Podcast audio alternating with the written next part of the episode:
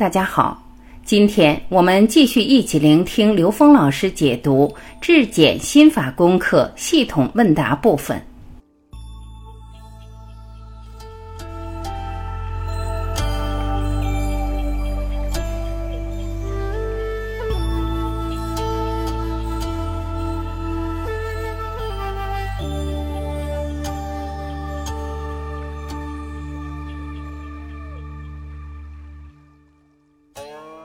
有人问：“那么明白假的时候，是不是也是这一切也是真的呢？”刘峰老师回答：“明白假是在见山不是山，见水不是水这个阶段。那么是不是这一切也是真的？这就叫当真。你把它当真的时候，也就是说帮助我们去觉察那个认知。这个假有它背后的原因，这个原因是真。”是认知背后的真，也就把它当真，你就把这个东西去看看清楚了，你就能觉察到，就读到它了。如果你不知道它是假，那你在假象中，你就会迷失。你知道这个东西是假的时候，你才能读到这个事情背后的投影原理那个真。所以这是借假修真的概念。也就是借这个假去明白它背后那个投影源中的是什么，这是一个相对的真和假，是投影原理的认知系统所成的能量关系。相对于投影的像来讲，它是真，所以这是一个相对概念。只有到 n 为 n 区域无穷大，它才是绝对的真。到绝对的真的时候，你看所有一切就是绝对的假，这就是。照见五蕴皆空。问：有法师讲明心见性之人吃什么度什么，恶心坏心之人吃什么害什么，这是为什么呢？刘峰老师回答：所谓明心见性之人，就是自己通达了智慧的人。那这个时候，其实他吃的本身已经离相，对相的能量执着已经超越。或者说，他在跟他产生任何一种关联的时候，他注入的意识都是成就这个相的突破，又或者叫提升这个能量的自由度，提升这个维度。而这个过程实际是一个超度的过程。所以，不管是吃还是不吃，只要跟他发生任何关联，一个明心见性的人在现实中跟任何一种能量相产生关联的时候，都是超度。那所谓恶心坏心之人，其实就是说我们现实的一切是我们内在投影的像。如果我们带着贪婪的这种认知，就会在三维空间里投影出贪婪的这个像。在吃的时候，投影的是弱肉强食的内在认知，建构并不断强化这个认知。我们在三维空间就会投影出一种能量相互冲突的状态，是因为我们自己内在的分别而产生的弱肉强食这种概念，所以我们也会投影出自己生命所面临的不同类型的灾难、不同类型的挑战。问：每天静坐五分钟怎么安排？刘峰：实际上你是可以随意安排的，我们建议。最好是在晚上睡前和早上起床时做，早晚各一次。这样的安排可以让我们很清醒地开始每一天。它的过程其实跟内在的关联特别重要，在临睡、入睡和醒来的瞬间，都是跟我们高维最近的时候，所以它更容易跟我们投影源状态连接，因为睡眠是进入高维的状态。当然。最终，如果你能够在每个白天、每个现实中，随时当下去觉察，当下进入自己跟内在关联的状态，这是更重要的。这叫功夫，是通过训练可以达到的。问：在零极限中，修兰博士的和欧波诺波诺疗法能不能算一个修炼法门？如果算的话，那么它与佛家的布施、持戒、忍辱、精进。禅定、般若相比，是不是过于简单化？刘峰，佛法八万四千门，所有的法都是通向智慧的，也就是法法通道，术术含道。至于法的简单和复杂，是因人而设的。对于有些复杂的人来讲，要用复杂的法来对应；对于简单的人来讲，简单的法可能就能够发生作用。所以每个人的法源不同，它不是以简单和复杂相比而来的。在佛家智慧里面的这六度，实际是非常概括的概念。这六度里边每一个方法，既是清理过程，又是渐修过程。它是把顿渐合在一个法门里。它并不是限制在某一个方法是更好，哪一个方法更差，主要是法源，它跟简单与否毫不相关。如果一个上上根器的人，他当下就能通感，那对于一个中根器和下根器的人来讲，他要通过很多复杂的过程去实现他自己内在的觉悟。和欧波诺波诺，它就是一个法门，因为在这个法门中，它让每一个当下跟自己内在的神性，也就是恩维智慧关联。他说对不起的时候，是对那个神性说，在那个当下，他就跟内在具足圆满智慧做了关联。请原谅，也是对内在的这个神性智慧说的，也就是跟内在具足圆满的智慧去说的。谢谢你，我爱你，那更是了。所以，这个过程就在不断的跟自己内在具足圆满的智慧去关联，从而指令清理掉自己那个相关认知。它是借高维能量来清理低维的认知状态。对有缘人，他肯定是有效的法门。特别是修兰博士，他自己有强大的信心，认为他的每一个当下都可以跟自己的内在 N 维智慧关联。他的清理是发生在生命的每一个当下，见到什么他都清理，也就是说，见到一切都在跟自己的恩为关联，这是一个顿彻法门。问：现实中的债务问题一直困扰我，一定是思维有错位的地方，但还是关联不起来。老师能解读这个题吗？刘峰。债务问题其实是认知建构的。我们每个人如果没有相信自己本自具足，就会处在不断的外求过程之中。债务实际是让你从你这个不断外求的这个生命状态中觉醒。当你知道我们每一个生命的本自具足，它告诉我们，任何的贪求、任何的外求都可能带来烦恼。债务可能对每个人来讲，它是一种功课。债务本身实际是因外求而产生。当我们去颠覆这种外求的心，去不断强化自己本自具足的认知的这个体系的时候，而且在现实小事中去验证自己生命的本自具足的时候，那这种债务的困扰可能会因我们对财务的认知的超越而变成一个我们成长的功课，而不是一种困扰。烦恼即菩提，所有的困扰都是功课，只是这个功课需要自己去觉察。问：怎么进入投影源？怎么知道自己进入了投影源？刘峰：进入投影源，这是一个描述。所谓进入投影源，是开始内观，让自己从外向中离开。也就是离外向的时候，这个时候的意识状态就不是在投影的向上，而不是在投影向上的时候，实际就是在投影源状态了。催眠也好，冥想也好，内观就是让我们进入投影源的一个过程。只要你不执着外向的状态，其实就已经跟投影源关联了。我们之所以没有在投影源状态，是因为我们执着。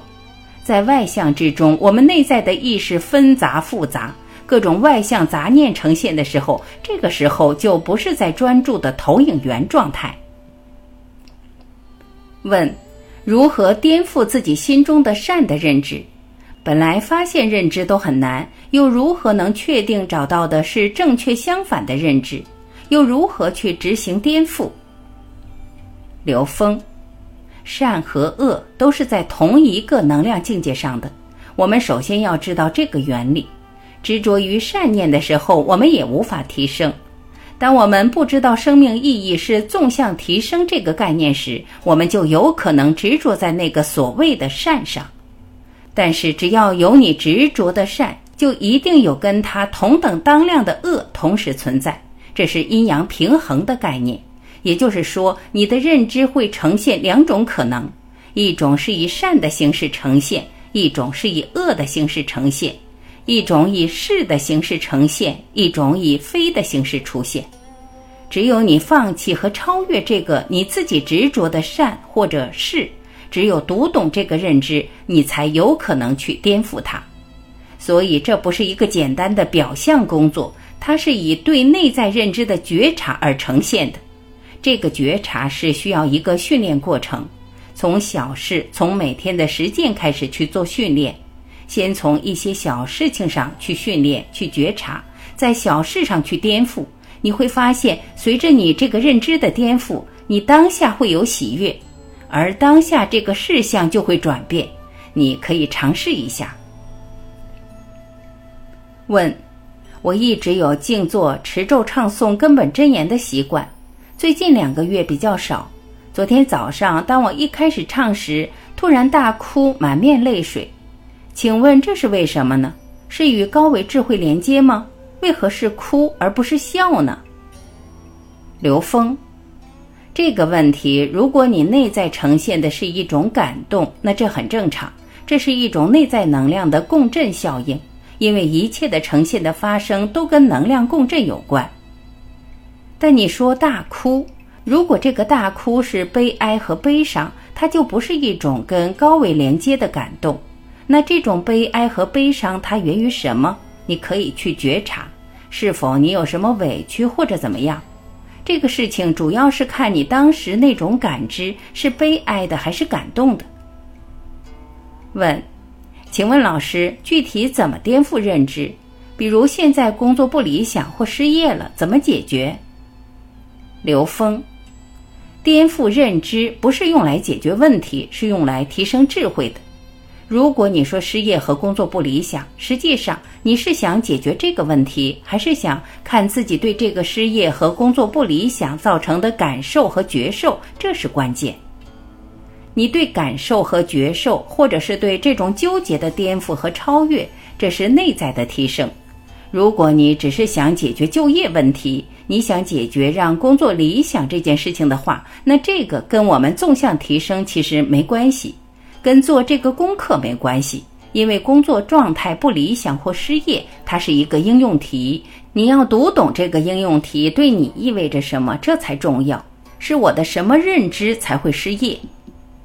我们有很多烦恼原因，由于对一些事物的期待没有达成，这是我们在三维空间的一种经常面临的问题。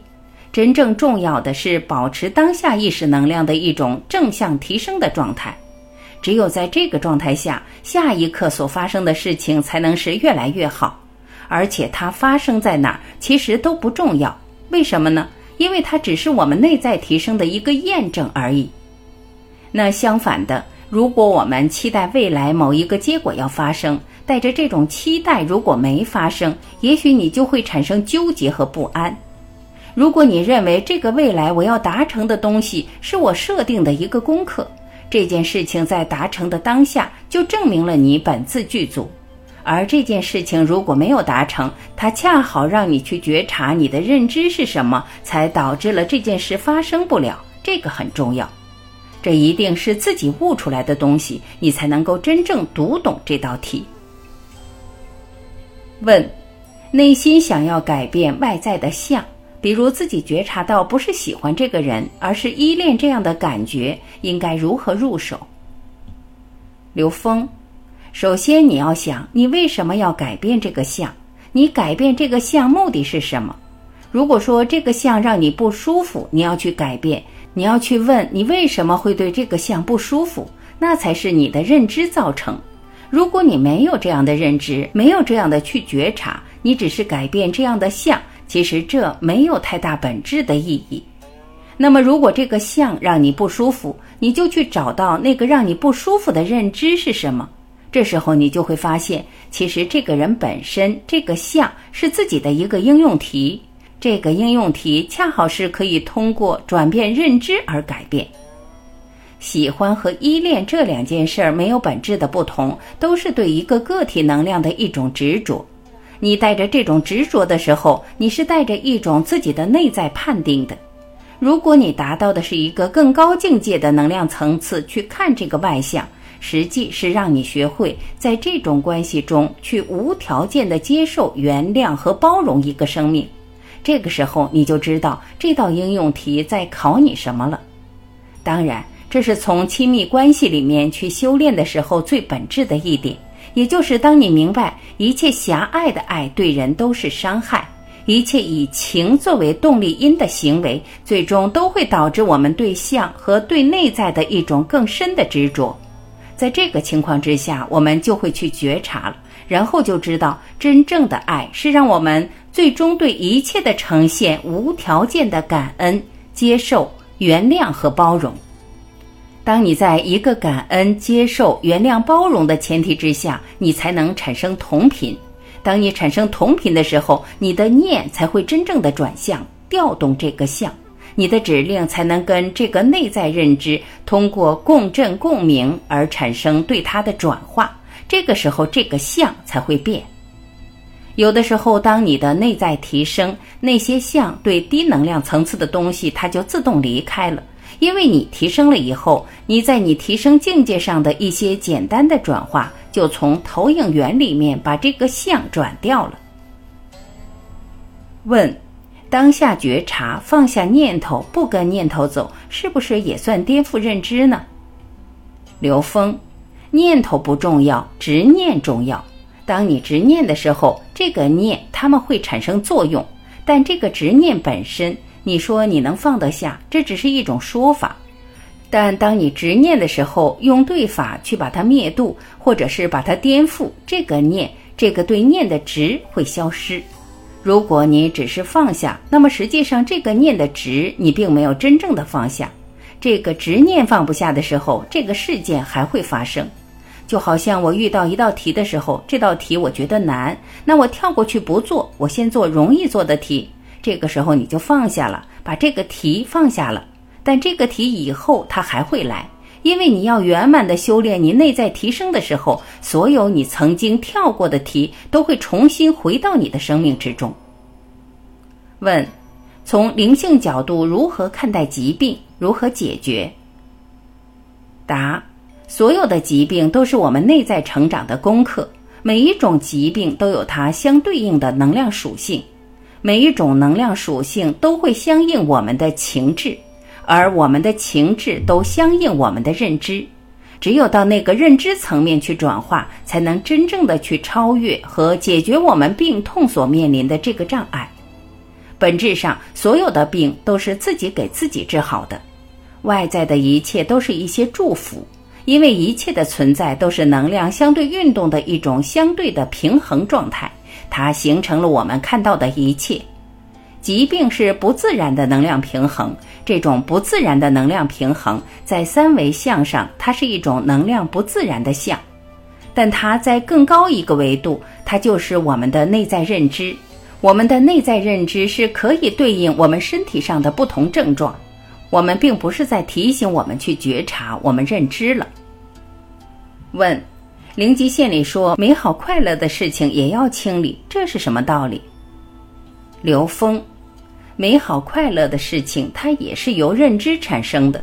所有认知都是障碍，不思善，不思恶。只有在那个当下，你清理掉一切认知的时候，你才真正能够通达。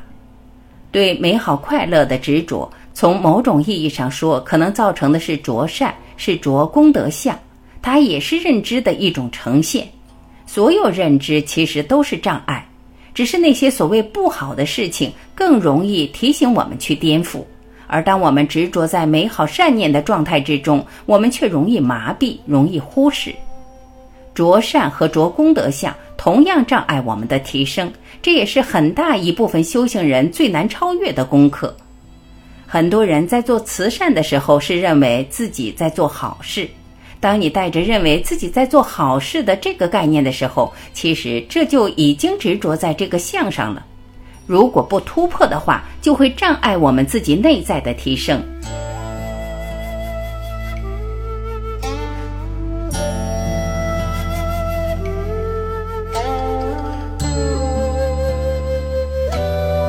感谢聆听。